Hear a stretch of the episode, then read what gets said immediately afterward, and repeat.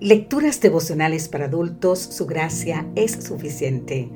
Cortesía del Departamento de Comunicaciones de la Iglesia Dentista del Séptimo Día Gascue en Santo Domingo, capital de la República Dominicana.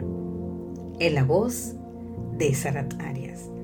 Hoy, 23 de noviembre, cuidado con las arterias. Hebreos capítulo 3, los versículos 7 y 8 nos dicen, por eso, como dice el Espíritu Santo, si oís hoy su voz, no endurezcáis vuestros corazones. Los vasos sanguíneos llevan oxígeno y nutrientes por todo el cuerpo mediante las arterias. Cuando éstas se vuelven gruesas y rígidas, pueden restringir el flujo de sangre hacia los órganos y tejidos. Las arterias sanas son flexibles y elásticas, pero cuando se endurecen por acumulación de grasas y colesterol, ponen en peligro la salud. Endurecer el corazón espiritual es una resistencia obsesiva y persistente de oponerse y rebelarse a la voluntad de Dios.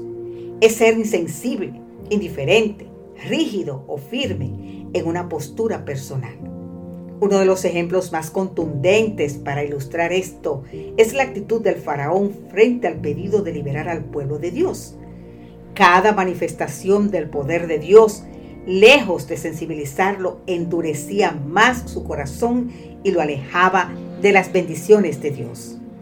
No fue Dios el que endureció el corazón del faraón, fue su decisión y rechazo al llamado de Dios.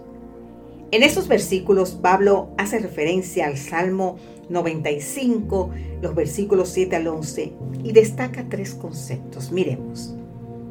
Oír la voz que Dios nos llama hoy. Ser obediente es la respuesta al llamamiento divino. Esta respuesta tiene que ser inmediata. Es hoy, es ahora cuando Dios nos invita. Dejar la respuesta para después o responder con desobediencia significa endurecer el corazón. No endurecer el corazón es la segunda. Cada oportunidad rechazada o desperdiciada es una placa más de colesterol que acumulamos en nuestras arterias espirituales. Lo que endurece el corazón no son las emociones ni sus sentimientos, es la voluntad. Endurecer el corazón significa no usar las capacidades racionales, es tornarse inconmovible e insensible a las razones más evidentes. Tercera y última, no entrar en el reposo divino. Los israelitas endurecidos y desobedientes no entraron en la tierra prometida. El corazón duro, sin fuerza de voluntad e inestable, es rebelde para obedecer a Dios y no está en condiciones de heredar la tierra nueva.